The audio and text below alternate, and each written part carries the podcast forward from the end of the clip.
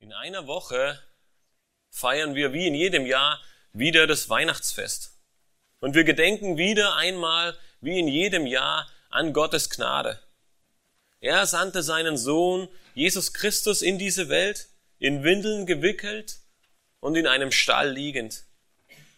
Während wir als Erwachsene hauptsächlich darauf blicken und uns erfreuen, dass unser Retter in diese Welt kam, so lieben unsere Kinder auch die Geschenke, die es in jedem Jahr zu Weihnachten gibt. Und je nachdem, wie euer Weihnachtsfest zu Hause aussieht, habt ihr vielleicht einen Weihnachtsbaum bei euch zu Hause stehen und unter diesem Baum liegen einige Geschenke. Und wenn die Kinder nun diese Geschenke sehen, dann kann es durchaus vorkommen, dass sie nur noch das größte Geschenk im Blick haben und sich auf dieses große Geschenk stürzen und unbedingt dieses Geschenk zuerst auspacken möchten. Meistens behalten wir jedoch gerade dieses Geschenk bis zum Schluss auf. Das größte Geschenk, es soll doch ganz am Ende kommen. Die Kinder, sie müssen sich ein wenig gedulden und warten, bis dieses Geschenk dran ist. Ähnlich ergeht es uns beim Lesen des zweiten Petrusbriefes. Petrus, er beginnt den Brief mit Gottes Gnade und seinen Segnungen, die uns zuteil werden. Gleich die ersten Verse in Kapitel 1, sie sprechen davon. Und diese Segnungen, sie sollen uns danach eifern lassen, ein Leben zu seiner Ehre zu führen. Er erinnert uns immer wieder daran, da er weiß, dass er bald sterben wird. Er weiß, dass sein Leben bald zu Ende geht und so legt er diesen Fokus darauf, den Empfängern des Briefes immer wieder mitzuteilen, wie wichtig es ihm ist, an diesen Dingen festzuhalten.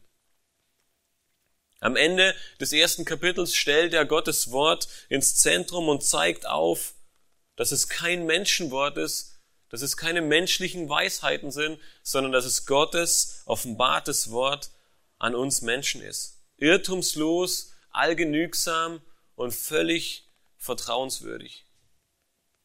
dann folgt ein großer Abschnitt, in dem Petrus eindringlich vor den Irrlehrern und ihren bösen Machenschaften warnt. Er macht deutlich, dass ihr Gericht bereits besiegelt ist, dass es kommen wird und dass es keine Chance für sie gibt, diesem Gericht zu entrinnen. In Kapitel 3 zeigt er dann auf, dass sie selbst so weit gehen und, und Jesu Wiederkunft ablehnen, und er macht deutlich, dass Jesus wiederkommen wird, dass die Gläubigen nicht dieser falschen Sicht anhängen sollen, sondern Jesus, er wird gewiss wiederkommen. In den letzten beiden Predigten im zweiten Petrusbrief haben wir dann Gottes Langmut und seine Gnade gesehen. Wir haben gesehen, dass er Gnade, äh, gnädig gegenüber den Menschen ist und nicht möchte, dass auch nur einer verloren geht. Heute werden wir uns die letzten vier Verse seines Briefes in Kapitel 3 ansehen, sozusagen den Schluss, die letzten Worte, die er an diese gläubigen Empfänger richtet. Und wir werden sehen, dass es viele Ähnlichkeiten mit diesem größten Geschenk, das unter dem Baum zu Weihnachten liegt, hat. Petrus erschließt seinen Brief mit einer Zusammenfassung von all dem, was er in den drei Kapiteln gesagt hat und bringt in diesen Versen nochmal alles auf den Punkt. Sozusagen das Beste, es kommt zum Schluss. Wenn ihr eure Bibeln dabei habt, dann schlagt mit mir gemeinsam den zweiten Petrusbrief auf. Und wir wollen in Kapitel 3 die Verse 13 bis 18 lesen. Petrus erschreibt, wir erwarten aber nach seiner Verheißung neue Himmel und eine neue Erde, in denen Gerechtigkeit wohnt. Darum, Geliebte, weil ihr dies erwartet, so seid eifrig darum bemüht, dass ihr als unbefleckt und tadellos vor ihm erfunden werdet in Frieden. Und seht die Langmut unseres Herrn als eure Rettung an, wie auch unser geliebter Bruder Paulus euch geschrieben hat, nach der ihm gegebenen Weisheit. So wie es auch in allen Briefen, wo er von diesen Dingen spricht. In ihnen ist manches schwer zu verstehen, was die Unwissenden und Ungefestigten verdrehen, wie auch die übrigen Schriften zu ihrem eigenen Verderben. Ihr aber, Geliebte, da ihr dies im Voraus wisst, so hütet euch, dass ihr nicht durch die Verführung der Frevler mit fortgerissen werdet und euren eigenen festen Stand verliert. Wachst dagegen in der Gnade und in der Erkenntnis unseres Herrn und Retters Jesus Christus. Ihm sei die Ehre sowohl jetzt als auch bis zum Tag der Ewigkeit. Amen. Nach dieser wunderbaren Erwartung und dieser wunderbaren Verheißung dieses neuen Himmels und dieser neuen Erde, die Petrus uns hier vor Augen malt, und den Eifer, den wir aufbringen sollen, tadellos und unbefleckt vor ihm offenbart zu werden, zeigt er uns in den nächsten Versen, in den Versen 15 bis 18, er gibt uns einen Aufruf, ein Leben zur Ehre Gottes zu führen. Und dabei gibt er uns drei wichtige Anweisungen, wie dieses Leben zur Ehre Gottes aussehen soll und wie wir dieses Leben zu seiner Ehre als Gläubige auch hier und heute führen können.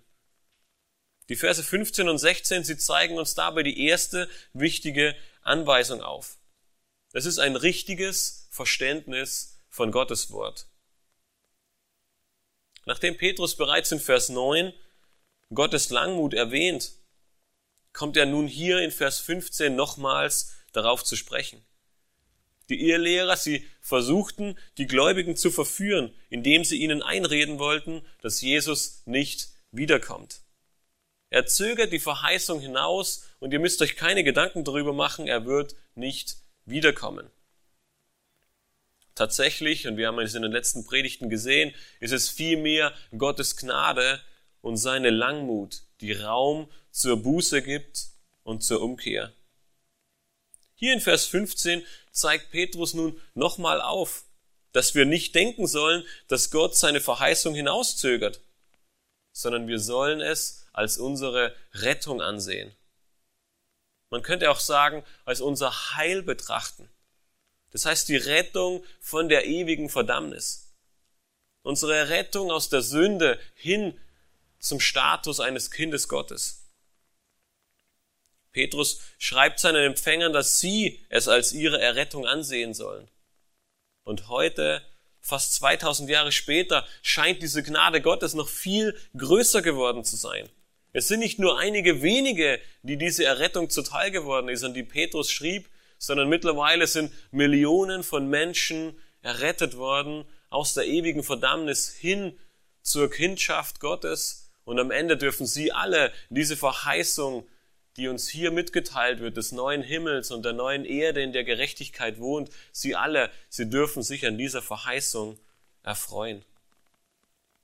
Gottes Langmut und Gnade führt dazu, dass Menschen nicht verloren gehen, sondern ewiges Leben haben. Und dies ist ein wichtiger Punkt, den wir hier beachten müssen. Unsere Errettung, sie ist kein Gefühl, es ist keine Erfahrung, die wir mit irgendjemandem austauschen oder die uns irgendjemand gibt, es ist Gottes Verheißung. Es ist sein Versprechen, das er uns hier gibt. Es ist nicht irgendetwas.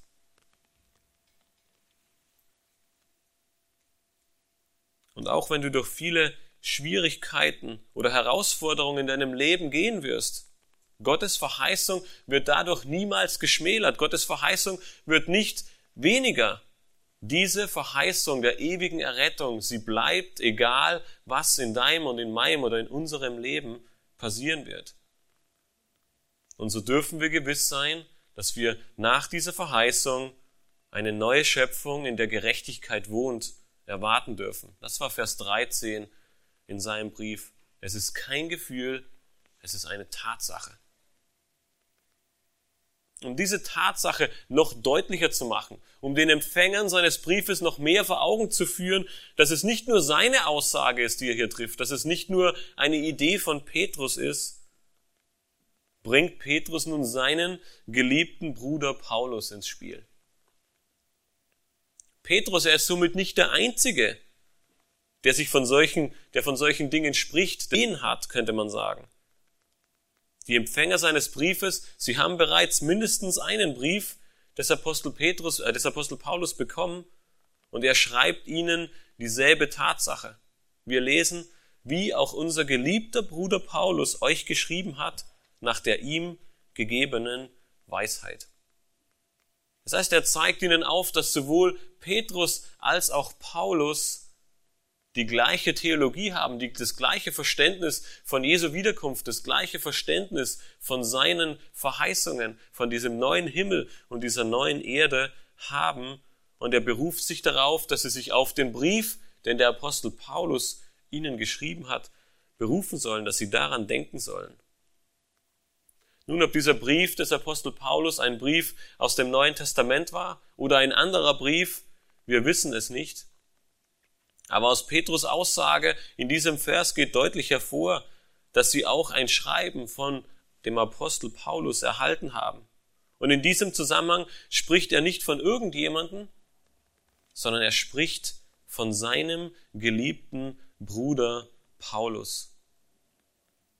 Obwohl Paulus Petrus hart zurechtgewiesen hat und ihm ins Angesicht widerstand, das lesen wir in Galater 2, Vers 11 bis 14, beschreibt er ihn hier als seinen geliebten Bruder. Ihre Streitigkeiten, die sie damals hatten, sie waren nicht nur vergeben, sondern es war auch eine brüderliche Liebe zwischen ihnen gewachsen. Und deswegen schreibt er von seinem geliebten Bruder Paulus. Doch es waren nicht nur Brüder oder Geschwister im Herrn, als Brüder würden, wurden häufig auch Mitarbeiter oder heute würde man sagen Arbeitskollegen beschrieben. Petrus, er macht hier also den Punkt, dass er Paulus Arbeitskollege ist. Sie sind Kollegen als Apostel, sie sind Kollegen in der Verkündigung des Evangeliums und sie sind Kollegen am Dienst für den Herrn Jesus Christus. Weitere Beispiele für solche Brüder sind zum Beispiel Tychicus, Epaphras, oder Timotheus, die ebenfalls alle als Brüder der Apostel, als Mitarbeiter, als Arbeitskollegen für den Dienst des Herrn bezeichnet werden. Aber es wird noch etwas weiteres deutlich in diesem Vers. Es war nicht seine Weisheit, in der der Apostel Paulus schrieb. Petrus nennt sie die ihm gegebene Weisheit. Man kann sagen, eine gottgegebene Weisheit, in der sowohl Petrus als auch Paulus diese Briefe ähm, niederschrieben. Und wir wissen, dass es Gottes Inspiration war, dass es Gottes Wille war, diese Briefe genau in der Art und Weise niederzuschreiben, damit wir sie heute in Händen halten dürfen und wissen können, dass es Gottes Offenbarung an uns ist. Und in Vers 16 fährt Petrus dann fort und schreibt, so wie auch in allen Briefen, wo er von diesen Dingen spricht. In ihnen ist manches schwer zu verstehen, was die Unwissenden und Ungefestigten verdrehen, wie auch die übrigen Schriften zu ihrem eigenen Verderben. Was wir aus diesem Vers erkennen können, ist, dass es zum Zeitpunkt, als Petrus seinen zweiten Brief schrieb, bereits mehrere Briefe geben musste, die vom Apostel Paulus verfasst wurden. Wir sehen, dass er sagt, wie auch in allen anderen Briefen, wo er von diesen Dingen spricht. Eine wichtige Beobachtung, die wir in diesem Abschnitt nicht übersehen dürfen, ist, dass Petrus Paulus mit den übrigen Schriften auf eine Stufe stellt. Als Schriften wurden immer die Bücher der Bibel, die Bücher ähm, von Gottes Wort bezeichnet. Das heißt, Paulus Briefe und das Alte Testament oder die Briefe, die damals im Neuen Testament schon vorhanden waren, sie sind von derselben Wertigkeit wie die des Alten Testaments. Er sagt, Paulus hat die gleiche Wertigkeit wie Mose oder Paulus hat die gleiche Wertigkeit wie Jesaja und all die anderen Propheten. Es ist Gottes offenbartes Wort und deswegen lest darin, guckt euch an, was er geschrieben hat und seht, dass es das Gleiche ist, was ich euch sage. In ähnlicher Weise schreibt Paulus von sich selbst an die Korinther in 1. Korinther 14, Vers 37, wenn jemand glaubt, ein Prophet zu sein oder geistlich, der erkenne, dass die Dinge, die ich euch schreibe, Gebote des Herrn sind. Das heißt, Paulus, er wusste von seiner Inspiration, er wusste von dem Auftrag, den Gott ihm gegeben hatte, sein Wort niederzuschreiben, seine Offenbarung für die nächsten Generationen aufzuschreiben und weiterzugeben. Petrus erstellt in diesem Abschnitt, den wir gerade gelesen haben, nun nochmals die Langmut Gottes in den Mittelpunkt. Wir sollen diese als unsere Rettung ansehen. Er macht deutlich, dass sein geliebter Bruder Paulus dieselben Ansichten teilt. Das heißt, Petrus und Paulus, sie haben die gleiche Theologie, weil sie beide Gottes Werkzeuge sind und inspiriert vom Heiligen Geist Gottes Offenbarung niederschrieben. Doch nicht alles ist einfach zu verstehen. Das macht Vers 16 deutlich. Und ich denke, jeder von uns weiß sehr gut, was Petrus hier meint.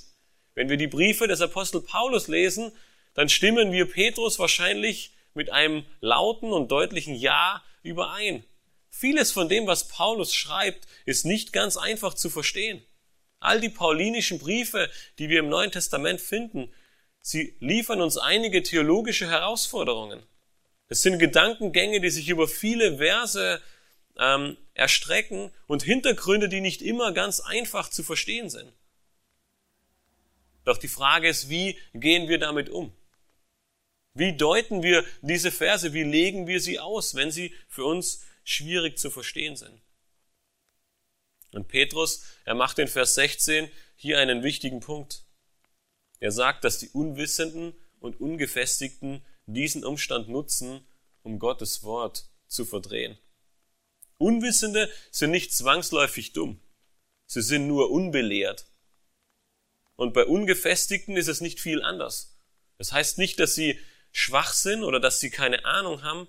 Sie haben ebenfalls keine oder unzureichende Belehrung und deswegen sind sie nicht gefestigt in dem, was sie glauben oder in dem, was sie tun. Und diese nutzen nun diesen Umstand, um Gottes Wort zu ihren Gunsten zu verdrehen. Doch nicht nur die Schriften des Paulus, sondern auch die übrigen Schriften, wie Petrus sie nennt. Wisst ihr noch aus einer der letzten Predigten, auf wen die Irrlehrer es abgesehen hatten? In 2. Petrus, in 2. Petrus 2, Vers 14 lesen wir, dass sie die Ungefestigten anlocken. Dass sie diejenigen, die schwach oder noch, noch nicht weit im Glauben sind, anlocken, um sich zu, sie zu, um sich zu sich zu ziehen. Hier sehen wir nun, dass Petrus ihnen selbst die gleiche Definition gibt. Er sagt von ihnen selbst, sie sind selbst unbefestigt. Sie selbst sind in dieser Kategorie von Menschen anzusiedeln. Sie selbst haben keine oder wenig Belehrung, maßen sich aber an, Gottes Wort auszulegen und verdrehen es dabei bewusst, um die Bedeutung zu erhalten, die sie gerne hätten. Um am Ende, und wir haben das in vielen Predigten im zweiten Kapitel gesehen, ihren Lebensstil und ihre sündigen Verhalten zu rechtfertigen und sogar eventuell mit Gottes Wort noch gut zu heißen. Was ihre Verdrehungen waren, beschreibt Petrus hier nicht genau. Doch wenn wir den zweiten Petrusbrief lesen und das Verhalten der Irrlehrer betrachten, dann können wir durchaus davon ausgehen, dass dieses Verdrehen ein Verdrehen der Gnade Gottes war. Paulus selbst hatte damit oft in seinen Briefen zu kämpfen und der Römerbrief, er zeigt an einigen Stellen auf, dass die Gläubigen die Gnade Gottes verdreht haben und gesagt haben, jetzt ist die Gnade da, ab nun können wir leben, wie wir wollen, damit die Gnade noch größer werde. Und Paulus, er macht deutlich, in keinster Art und Weise sollen wir so leben.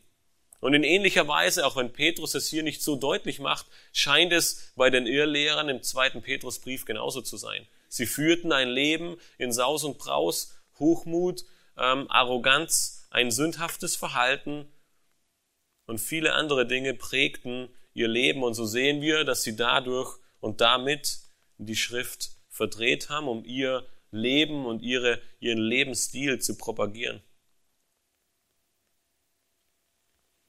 Erst vor wenigen Wochen haben wir einige Predigten von Theo über Matthäus 4 gehört und die Versuchung von Jesus in der Wüste. War es nicht dasselbe Vorgehen, dasselbe Verhalten, das Satan an den Tag gelegt hat? Er versuchte, Jesus mit Gottes Wort zu ködern. Er versuchte zu sagen, steht nicht in der Schrift, du kannst dies und jenes tun.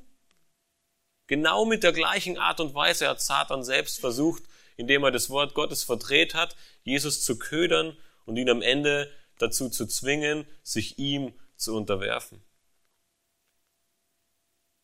Doch egal, ob Satan selbst, die Irrlehrer der damaligen Zeit oder alle jene Menschen, die heute in dieser Zeit leben, wozu wird es am Ende führen, wenn wir Gottes Wort verdrehen? Und das Ende von Vers 16, das macht es deutlich. Petrus erschreibt, es wird zu ihrem eigenen Verderben führen. Am Ende werden sie dem Gericht Gottes zum Opfer fallen.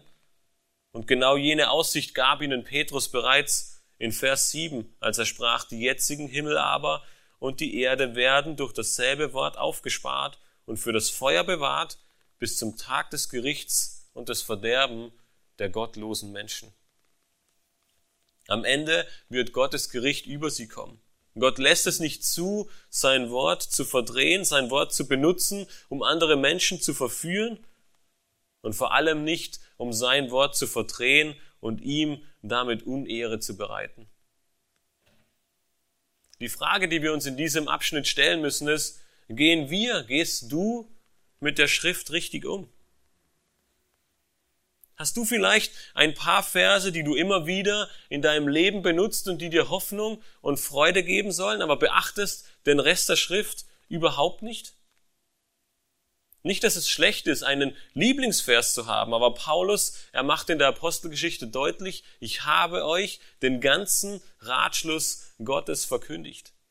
Und das muss unser Ziel sein, wenn wir Fragen an unser Leben haben, wenn wir Entscheidungen treffen wollen. Wir sollen nicht unseren ein, zwei Versen festhalten, die vielleicht eine ganz andere Aussage am Ende haben, um Dinge zu tun, die wir gerne tun möchten.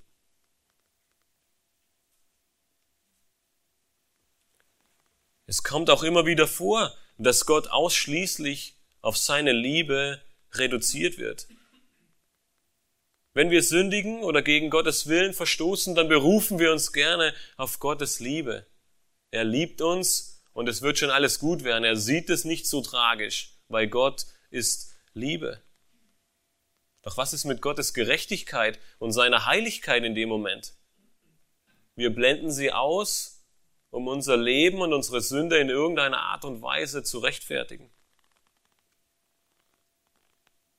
Oder bist du vielleicht mit einigen Prinzipien oder Geboten in Gottes Wort nicht einverstanden und versuchst das Gegenteil oder deine Meinung mit Bibelversen, die das eigentlich nicht bestätigen, trotzdem irgendwie zu rechtfertigen und andere Bibelstellen heranzuziehen, um zu sagen, na ja, dieses Gebot muss nicht ganz so ernst genommen werden. Hier sehen wir doch, dass die Schrift doch was ganz anderes sagt und reißen dabei andere Verse aus dem Kontext und verdrehen Gottes Wort, um unsere eigenen Dinge, die wir gerne tun möchten, ins rechte Licht zu rücken.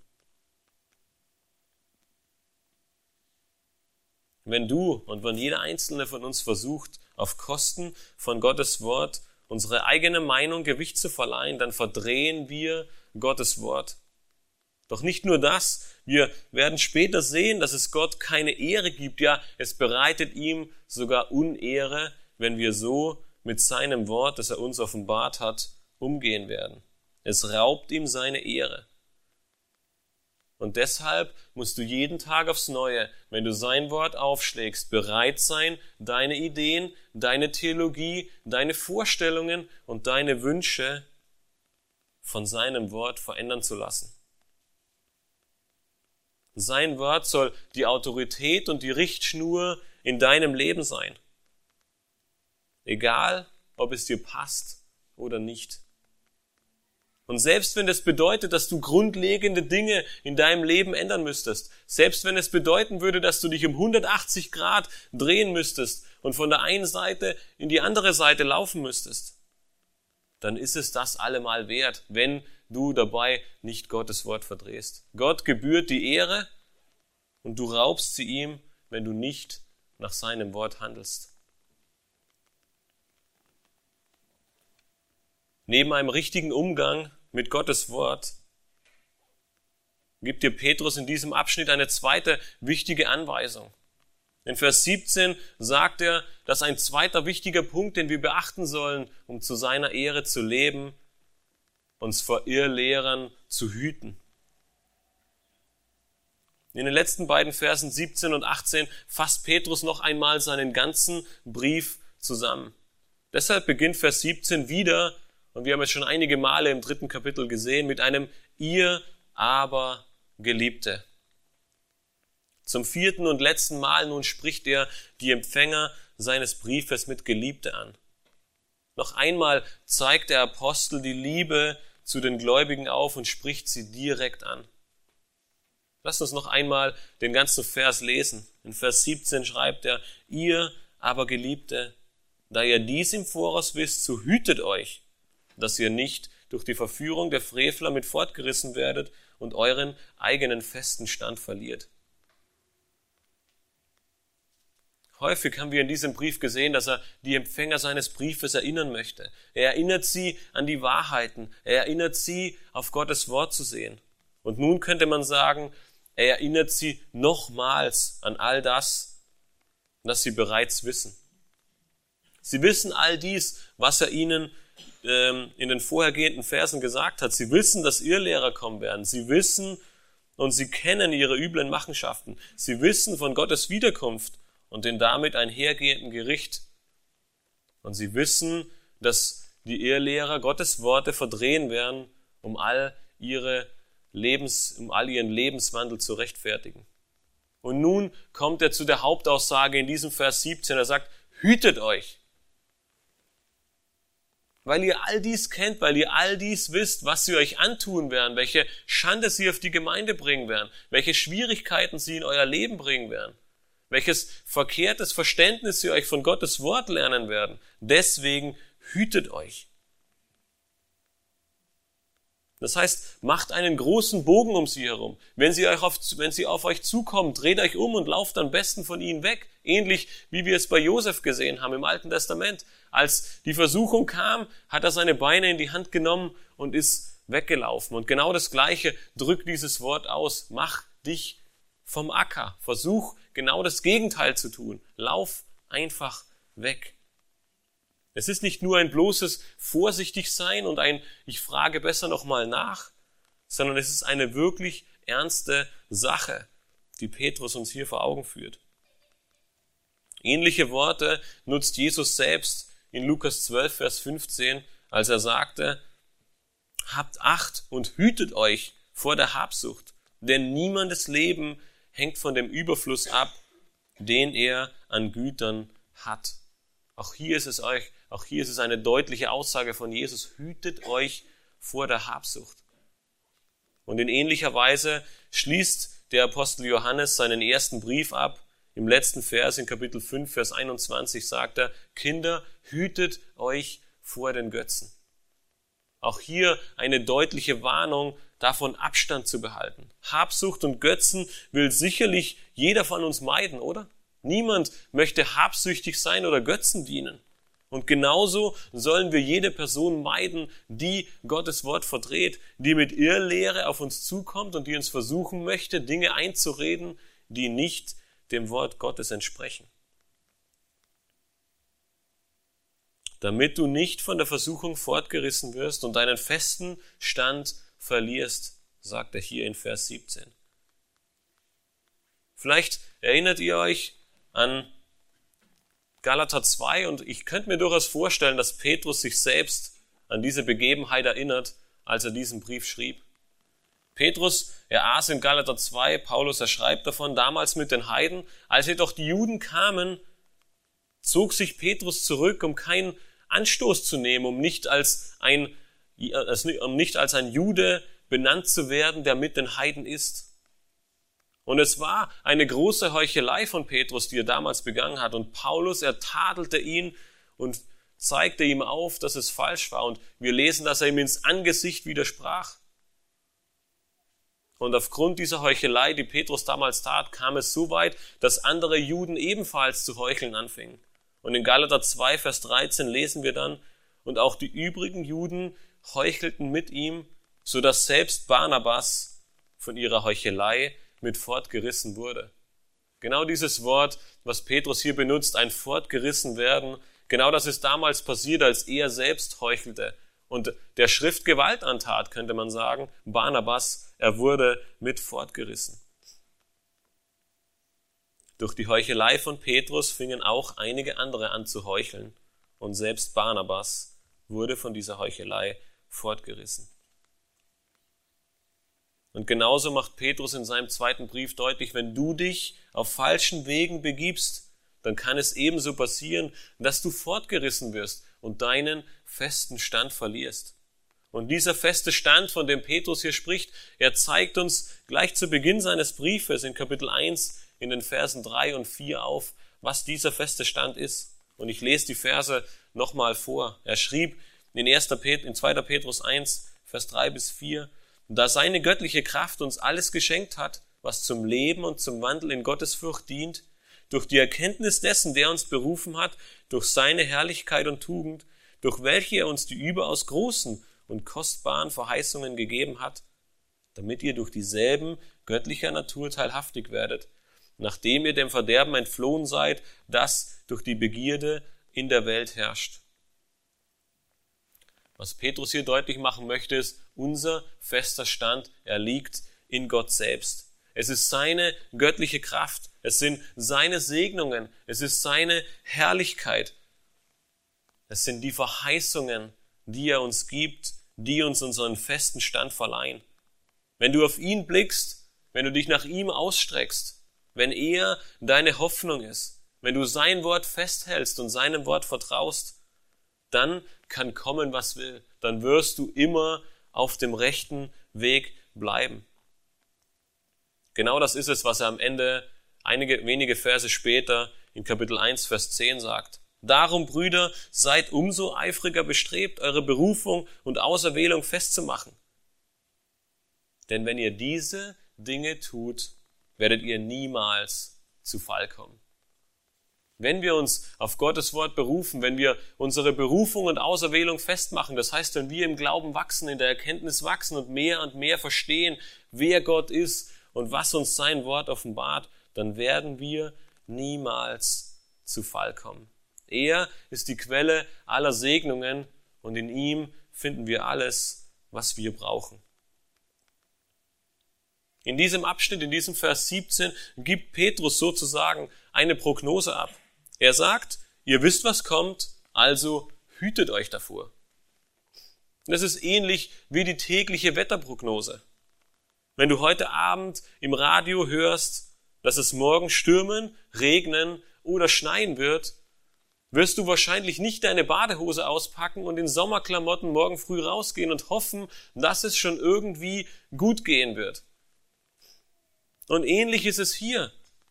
Du weißt, dass Irrlehre zerstörerisch ist und sie wird dir nur schaden. Dann wirst du dich nicht mit ihr einlassen, sondern dich davor hüten. Du versuchst nicht mit ihr in Kontakt zu treten, sondern du fliehst.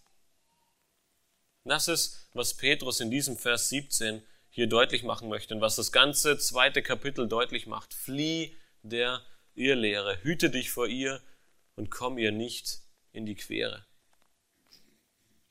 In Vers 18 zeigt er nun die dritte wichtige Anweisung auf und damit schließt er seinen Brief. Sein Aufruf, den er immer wieder während seines ganzen Buches tat, ist wachse in der Gnade und Erkenntnis. Petrus erschließt seinen Brief mit einem typischen Ende, so wie viele andere Briefe des Neuen Testaments. In den meisten Fällen beinhalten die letzten Verse der Briefe abschließende Grüße, letzte Anordnungen, manchmal auch Ermahnungen und meistens ein Segen, der Gottes Gnade beinhaltet. Petrus, er nutzt in seinem letzten Vers hauptsächlich zwei dieser typischen Inhalte des Neuen Testaments. Er gibt letzte Anordnungen und schließt mit einem Lobpreis zur Ehre Gottes. In Vers 18 sagt er, wachst dagegen in der Gnade und in der Erkenntnis unseres Herrn und Retters Jesus Christus. Petrus zentrales Thema, das sich durch diesen ganzen Brief zieht. Es ist wie ein roter Faden und man kann ihn kaum übersehen, ist ein Wachstum in der Erkenntnis. Und es kommt einem ein bisschen so vor, dass wenn er, als er den ganzen Brief geschrieben hat, dass wenn ihr an nichts denkt, wenn ihr alles vergessen habt, was ich euch geschrieben habe, dann denkt an dieses eine. Und ich sag's euch am Ende, bevor ich den Brief schließe, noch ein weiteres Mal. Wachstum in der Erkenntnis Gottes. Dieses Wachstum, es wird dich vor falschen Wegen bewahren, es wird dich vor einem Fall oder vor den Irrlehrern schützen. Und hier in Vers 18 stellt er dies noch einmal als groben Kontrast zur Irrlehre dar. Während er in Vers 17 sagt, hüte dich vor der Irrlehre, sagt er in Vers 18, aber wachse dagegen in der Gnade und in der Erkenntnis Gottes. Meide das eine und umklammere das andere. Wenn wir genauer darüber nachdenken, scheint es vielleicht im ersten Moment etwas verwunderlich zu sein. Wie können wir in der Gnade Gottes wachsen? Kommt sie doch ausschließlich von ihm und wird uns eigentlich nur zuteil. Aber am Ende sehen wir, dass beides von ihm kommt, dass sowohl die Gnade als auch die Erkenntnis eine Gabe Gottes sind. Paulus erschreibt an die Korinther in 2. Korinther 4, Vers 6, denn Gott, der dem Licht gebot, aus der Finsternis hervorzuleuchten, er hat es auch in unseren Herzen Licht werden lassen, damit wir erleuchtet werden mit der Erkenntnis der Herrlichkeit Gottes im Angesicht Jesu Christi. Es war seine Gnade, die uns erleuchtet hat und gleichzeitig war es sein Werk, dass wir durch diese Gnade erleuchtet werden in der Erkenntnis seiner Herrlichkeit. Und obwohl beides von ihm kommt, können wir doch gleichzeitig in beidem wachsen. Wisst ihr noch, was Petrus gleich zu Beginn in Vers 2 in seinem zweiten Brief sagte? Er schrieb, Gnade und Friede werde euch mehr und mehr zuteil in der Erkenntnis Gottes und unseres Herrn Jesus Christus. Durch das Wachstum in der Erkenntnis, durch ein Studieren von Gottes Wort wird uns auch Gnade und Friede mehr und mehr zuteil werden. Je mehr du Gott kennenlernst, je größer er in deinem Leben wird, je mehr du ihn in dein Leben hineinlässt und je mehr du ihm durch sein Wort in dein Leben hineinsprechen lässt, desto größer wird dein Verständnis von seiner Gnade werden. Desto mehr wirst du staunen, wie es sein kann, dass ein heiliger, allmächtiger und souveräner Gott einen sündigen und elenden Menschen wie dich und mich begnadigen kann. Das ist das Evangelium, das ist Gottes Gnade und das macht die Bibel und den Gott der Bibel zu etwas absolut Einzigartigem. Und genau deshalb schließt Petrus diesen Brief mit einem Lobpreis zur Ehre Gottes. Die letzten Worte seines Briefes sind ihm sei die Ehre sowohl jetzt als bis zum Tag der Ewigkeit. Amen. Wer ist ihm? Ihm ist der Retter und Herr Jesus Christus. Wie so oft im Neuen Testament erhält Jesus auch hier beide Attribute. Er ist Herr und Retter. Aber wie kann er Herr und Retter sein? Ganz einfach. Weil er ist nicht irgendjemand, er ist der Sohn Gottes, er ist Gott selbst und deshalb gebührt ihm alle Ehre. In diesem letzten Vers finden wir gleich zwei Hinweise, dass Jesus Christus mit absoluter Gewissheit Gott ist. Nicht nur, dass er Herr und Retter ist, sondern was gebührt ihm? Gott, der Herr, Jahwe, der Gott Israels, er macht in Jesaja 42, Vers 8 eines unmissverständlich deutlich. In Jesaja 42, Vers 8 lesen wir, ich bin Jahwe, das ist mein Name und ich will meine Ehre keinem anderen geben, noch meinem Ruhm den Götzen. Es gibt nur einen Gott und nur ihm gebührt alle Ehre. Niemals wird Gott irgendjemand anderem seine Ehre geben, noch sie ihm überlassen. Ihm allein gebührt sie. Und Petrus macht hier nun deutlich, dass diese Ehre Jesus Christus gebührt, heute und bis in alle Ewigkeit, weil er Gott ist. Der Beginn von Kapitel 1 und das Ende hier in Kapitel 3, sie bilden eine Klammer um diesen ganzen Brief.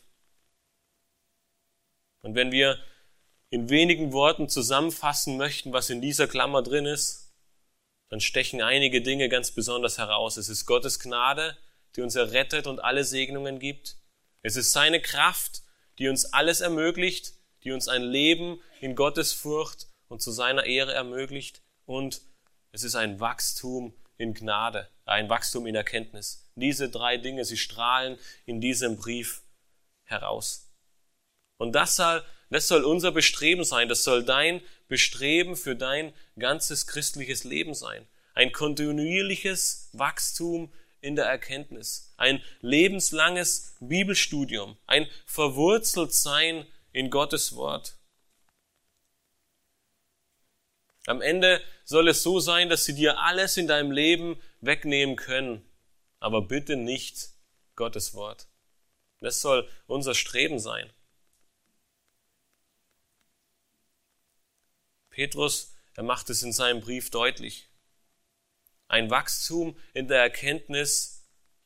Es wird dich von all deinen Problemen in deinem Glaubensleben bewahren, beziehungsweise es wird dir einen richtigen Umgang mit diesen Problemen lehren.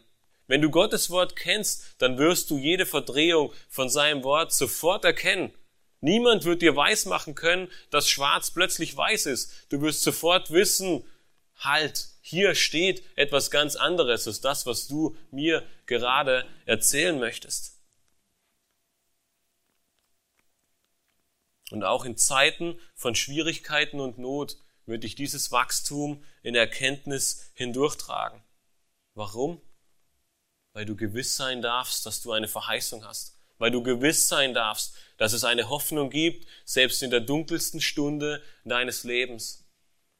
Nicht in dieser Welt, aber in der nächsten. Jesus Christus, er kommt wieder, er wird dich zu dir nehmen und er wird eine Wohnung für dich bereit haben in alle Ewigkeit, in einer Welt, in der er selbst, nämlich die Gerechtigkeit wohnt. Und auch in Zeiten von Versuchungen, von Anfechtungen, von großen Herausforderungen wird dir Gottes Wort ein Anker und eine feste Burg sein. Ein Ort, an dem du Weisheit, Frieden und Hoffnung findest. Ein Ort, an der dir Prinzipien und ein Weg aufgezeigt wird, der dich durch diese Versuchungen und diese Anfechtungen hindurchtragen wird und der dich aus dieser Situation gestärkter und heiliger und Christus ähnlicher hindurchbringen wird. Es gibt keine größere Freude im Leben, als Gottes Wort zu studieren, neue Facetten seines Wortes zu erkennen, an Weisheit zuzunehmen und Gottes Herrlichkeit heller und heller erstrahlen zu sehen. Lass dir diese Freude in deinem Leben nicht entgehen und freue dich, Gottes Wort studieren zu dürfen und in einem Land zu leben, das es dir ermöglicht, jeden Tag, egal zu welcher Stunde, dieses Wort in die Hand nehmen zu dürfen und in der Erkenntnis zu wachsen. Ähnlich wie wir unseren Kindern das größte Geschenk am Ende auspacken lassen, so erweckt es ein bisschen den Eindruck, dass Petrus seinen Brief genauso nochmal aufgebaut hat. Ganz am Ende liefert er uns nochmal alles zusammen, das Beste am Schluss. Gottes Gnade, die Wichtigkeit seines Wortes, ein Achtgeben vor falschen Lehre und ein Wachstum in Gnade und Erkenntnis.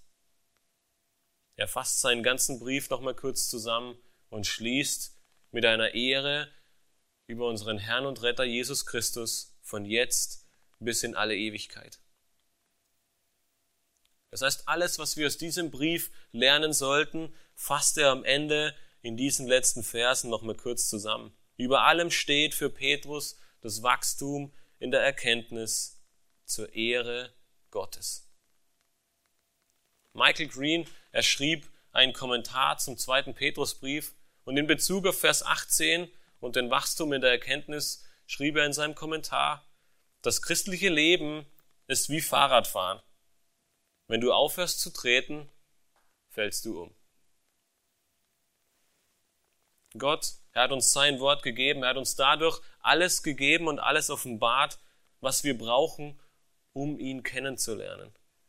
Nutze diesen reichen Schatz. Nutze ihn, um an Erkenntnis und Weisheit zu gewinnen. Grabe darin und wachse und höre nicht auf, im Glauben vorwärts zu gehen oder gar stehen zu bleiben. Petrus, seine letzten Worte sind, wachse im Glauben und der Erkenntnis, alles zur Ehre Gottes. Lasst uns am Ende beten.